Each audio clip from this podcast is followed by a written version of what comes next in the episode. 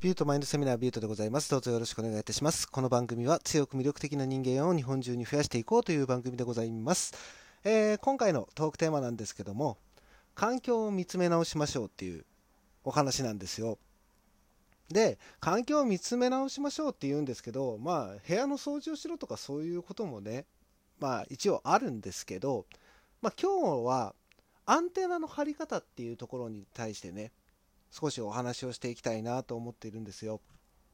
ね、アンテナを張れって、ね、社会人になった時に結構みんなに言われませんか？常にいろんなとこにアンテナ張ってないとダメだよということをお話しされると思うんですけども、まあ、今日はじゃあどういうところでアンテナを張っていったらいいのかなっていうことをお話ししていきたいと思います。で、まあ、アンテナを張るってどういうことなのかっていうと、常に情報をね、手に入れとこうってことなんですよ。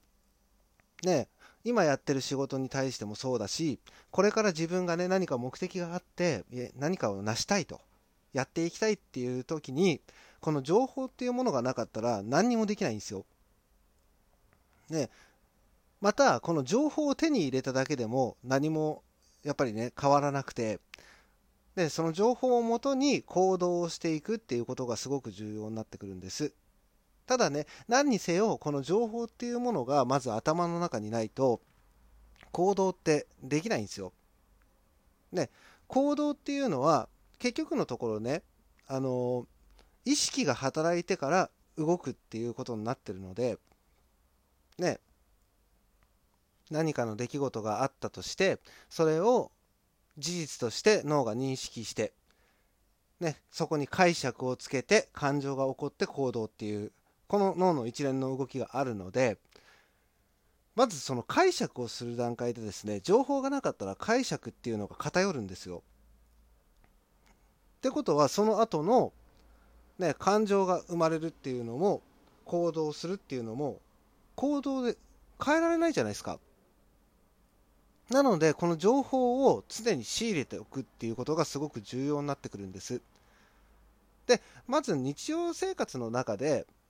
まあ、例えばね、一日の流れとして、朝起きて、まあ、準備して仕事行って帰ってきてっていうそういう流れだと思うんですけども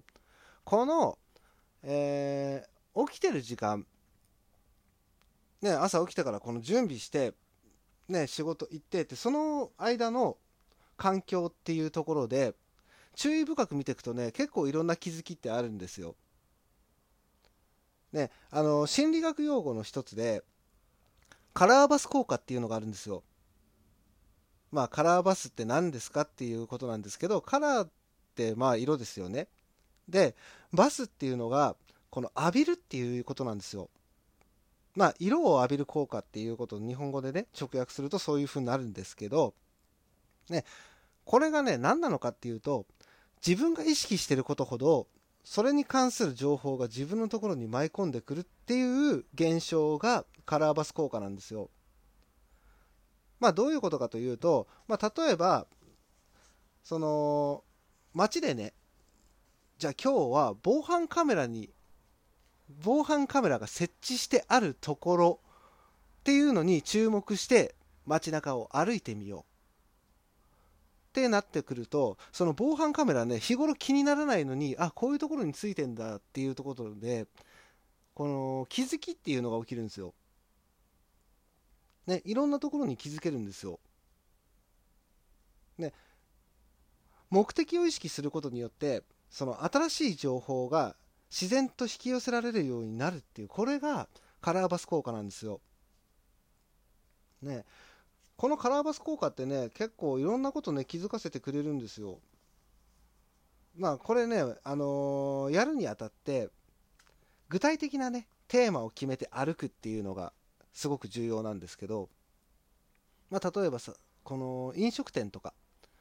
ね、今日は飲食店に注目して歩いてみようとか、ね、今日は街に歩いてる猫の数を数えてみようとか、ね、そういうことを細かく決めてそうすると自然とそういう情報がね脳の中に入ってきやすくなるっていうのがこのカラーバス効果ででこういうふうに一日一日何かねテーマを決めてまあ、通勤通学してみてみるとなんかね今までその通い慣れた会社までの道とか学校までの道っていうのがすごくね斬新に見えてくるんですよ。ね例えばね緑色のテントのお店とか、ね、そういう風に決めて歩いてみると結構ねそういうのがいろんなところにあったりしたりとかねそういうのがあるんですよ。でこれねあと電車の中とかでもそうなんですけどあのー僕ね、結構これ実践してるんですよ。一つね、おすすめの方法をお教えしようと思うんですけど、まあ、例えば電車の中乗ってるじゃないですか。電車の中で同じ車両に乗ってる人たちいるじゃないですか。で、目についた人、すべてのいいところを探していこうとか。で、僕これやってんですよ。で、これやる上で何がすごくいいのかっていうのが、あのね、人をね、その褒めるっていうことができるようになってくるんですよ。でどういうことかというとそのパッと見てあこの人髪型きっちり決まってんなとか、ね、洋服選びのセンスいいなとかっていうのをパンパンってこう頭の中でねもう考えないように考えるというかもう潜在意識で勝手に自動化で動くような状態を作っていくんです。でこれをね、自分の体の中で慣れとしても持っておくと、まあ、例えば会社とかでね、まあ、初めて会う人いるじゃないですか取引先の人とか、ね、そういう人と会った時にいろんなところに気づけるんですよ。ね、そのスーツの着こなし方とかだったり、ね、そのネクタイ選びのセンスとか、ね、あとはまあ、ね、腕時計とか靴とかっていうところでいろんな情報をバンって一瞬にして手に入れられるのでそういうところからうまくコミュニケーションを取っていくきっかけっていうのが作っていけるんですよこれねぜひとも試していただきたいんですけどもこれねしかもあのー、会社だけじゃなくて仕事とかだけじゃなくてその恋愛にも使えるんですよ、ね、特に男性の皆さんこれねあの覚えておくといいですね、あのー、女性をやっぱ褒めたりするじゃないですか。ね、その褒める時にどこにポイントを絞っていくのかっていうのが分かりやすくなるんですよ。ね、例えばね、あのー、ちょっとね、おしゃれなアクセサリーを女性がつけてたとするじゃないですか。で、その時に、その女性が、まあね、会って間もない時に、すぐ、あ、そのアクセサリーいいねとか、言えたりするんですよ。でやっぱりね、あのー、何事もこの褒めるとかっていう作業って自動化でできるっていうのがすごいことなんでみんなねあの潜在意識の中で動かしてないんですよ。みんなねいろいろ頭の中で試行錯誤してこういう風な言い方したらいいかなとかいうのをねあの考えながらやってるんですよ。でこれ、あの、結局ねその人を褒めたりとか会話ってあの潜在意識でやってるもんなんでその潜在意識に刷り込まれてなかったら意味がないんですよ。ね。あのパンと会った時にすぐにあこの人こういうところがいいなっていうのが分かっていればその褒めるポイントっていうのがね自然と見つかってくるんですよね。でその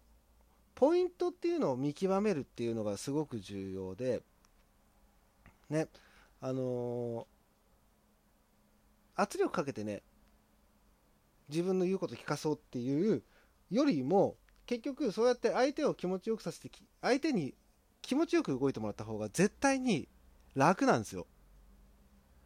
ね、商談もまとまりやすくなりますし、ね、人間関係うまい人間関係がちゃんと築けていけるわけですよ。いい人間関係が。そう。なのでねあの日頃からのこういうちょっとしたことの気づきっていうのがすごく重要なんです。ね、特にね、このカラーバス効果っていうのを意識してるとね、やっぱり本当にいろんなことに気づけます。で、そうやって気づくことができるんだったら、何かあった時にすぐ対処できるじゃないですか。そう。でやっぱりこの情報っていうものがすごく重要ででインターネットとかってね、あのー、今世界中につながってるって言われてるんですけども結局のところその検索エンジンとかって自分に偏った情報しか出てこないじゃないですか。ねあのー、だからこそねそのカラーバス効果をうまく使ってもらってテーマを一つに絞ってね、あのー、調べていくっていうことって重要なんですよ。だ検索エンジンでその検索ワードとかって結構偏ってくるのでどうしても。で自分が調べた結果からしか、ね、情報を持ってこないじゃないですか。そう。だからいろんな人と接していかなかったらいけないしでそのいろんな人と接していく上でいい人間関係が築いていけなかったらそれこそあの意味がないんですよ。なのでねこのいい人間関係を築いていくっていう上でも毎日ちょっとずつのそのいろんなところの気づき、ね、そうやってね、あの日常生活で歩いてる中で何か気づいていけるっていうのは話のネタにもなるじゃないですか。ね、今日こんなことあったんだよとか、